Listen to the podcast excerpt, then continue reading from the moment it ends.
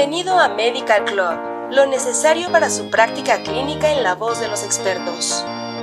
Material de uso exclusivo para profesionales de la salud en México. Al reproducir este podcast está confirmando que es un profesional de la salud. Hola, este es el podcast de salud cardiovascular y metabólica de Medical Club. Prepárate para escuchar la interesante información que hemos preparado para ti. Como sabemos, los triglicéridos plasmáticos se derivan de fuentes dietéticas, así como de la síntesis de triglicéridos de nuevo. Durante su recorrido a través del sistema digestivo, la grasa de la dieta se lipoliza fácilmente, se disuelve en micelas y finalmente se hidroliza por la lipasa pancreática, lo que permite la absorción de ácidos grasos en el intestino delgado. Tras su entrada en los enterocitos, los ácidos grasos se convertirán en triglicéridos por la enzima acil-CoA, diacilglicerol aciltransferasa 2. El triglicérido se puede almacenar en gotas de lípidos, pero la mayor parte del triglicérido se empaquetará en partículas de lipoproteínas que contienen ApoB48 por la proteína de transferencia de triglicéridos microsomales y posteriormente secretada en el sistema linfático que drena directamente a la circulación sistémica sin pasar por el hígado. La lipogénesis de novo ocurre en el hígado. Los ácidos grasos liberados del tejido adiposo, que son la reserva de almacenamiento de triglicéridos en el cuerpo humano, son absorbidos directamente por el hígado y pueden considerarse como una fuente principal de sustrato. Tras la secreción, los triglicéridos son lipolizados directamente por la lipoproteína lipasa, LPL, presente en los lechos capilares del tejido adiposo y el músculo esquelético. La APOC2 actúa como un cofactor importante. Es de destacar que los pacientes con deficiencia de APOC2 tienen hipertrigliceridemia grave. Las lipoproteínas más ricas en triglicéridos son los kilomicrones que transportan las grasas provenientes de la dieta y las lipoproteínas de muy baja densidad, VLDL, sintetizadas por el hígado mientras que las lipoproteínas más ricas en colesterol son las LDL, producto de la transformación periférica de las VLDL al perder triglicéridos. Hoy en día, los seres humanos consumen al menos tres comidas consecutivas al día. Como consecuencia, las personas se encuentran en un estado postprandial continuo que se refleja en niveles de triglicéridos plasmáticos muy variables.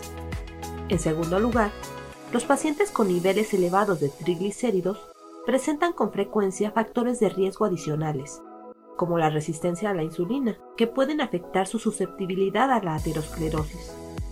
Finalmente, los niveles elevados de triglicéridos en plasma están fuertemente asociados con niveles bajos de HDLC. En general, la hipertrigliceridemia se ha clasificado como primaria cuando se sospecha una base genética o familiar, o secundaria, donde se pueden identificar otras condiciones que elevan los niveles de triglicéridos. Ha quedado claro en la última década que el espectro de los niveles plasmáticos de triglicéridos, que van desde una elevación leve a una hipertrigliceridemia muy grave, está modulado por una multitud de genes que trabajan en conjunto con contribuyentes ambientales y secundarios no genéticos. La hipertrigliceridemia también puede estar presente como parte del síndrome metabólico independiente de una forma genética de esta. El síndrome metabólico define un grupo de factores de riesgo que se asocia con un mayor riesgo de desarrollar una enfermedad cardiovascular prematura, que requiere la presencia de tres o más de los siguientes. Obesidad central o abdominal, medida por la circunferencia de la cintura igual o mayor a 35 pulgadas en mujeres y 40 pulgadas en los hombres. Triglicéridos igual o mayor que 150 miligramos por decilitro. Colesterol HDL menor a 40 miligramos por decilitro en hombres y a 50 miligramos por decilitro en mujeres. Presión arterial igual o mayor de 130 a 85 milímetros de mercurio y glucosa en ayunas igual o mayor de 100 miligramos por decilitro. ¿Sabías que? El mecanismo por el cual los niveles plasmáticos de triglicéridos aumentan como parte del síndrome metabólico puede relacionarse con la resistencia a la insulina, ya que se cree que la presencia de resistencia a la insulina hepática previene el efecto fisiológico de la insulina en la reducción de la secreción de BLDL. Probable que la sobreproducción de triglicéridos por el hígado resistente a la insulina también juegue un papel importante en la patogénesis de la hipertrigliceridemia asociada con la diabetes tipo 2. Se sabe desde hace mucho tiempo que la hipertrigliceridemia es un factor de riesgo de enfermedad cardiovascular, lo que se ha reconfirmado en los metaanálisis. Aunque los kilomicrones pueden ser demasiado grandes para entrar en la íntima arterial, los restos de las lipoproteínas ricas en triglicéridos enriquecidos en APOE y colesterol pueden entrar con facilidad y unirse a proteoglicanos vasculares de forma similar a las LDL. La modificación de estas lipoproteínas retenidas por daño oxidativo o digestión enzimática de algunos de los componentes lipídicos puede liberar subproductos tóxicos.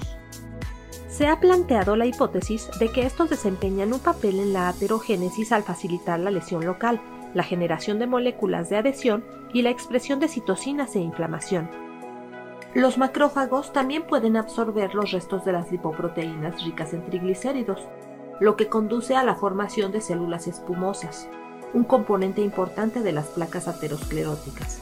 Por lo tanto, la hipertrigliceridemia podría acelerar la aterosclerosis mediante varios mecanismos, todos los cuales podrían aumentar el riesgo de enfermedad cardiovascular.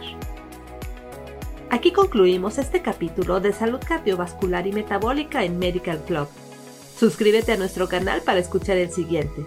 Hasta la próxima. Esto fue Medical Club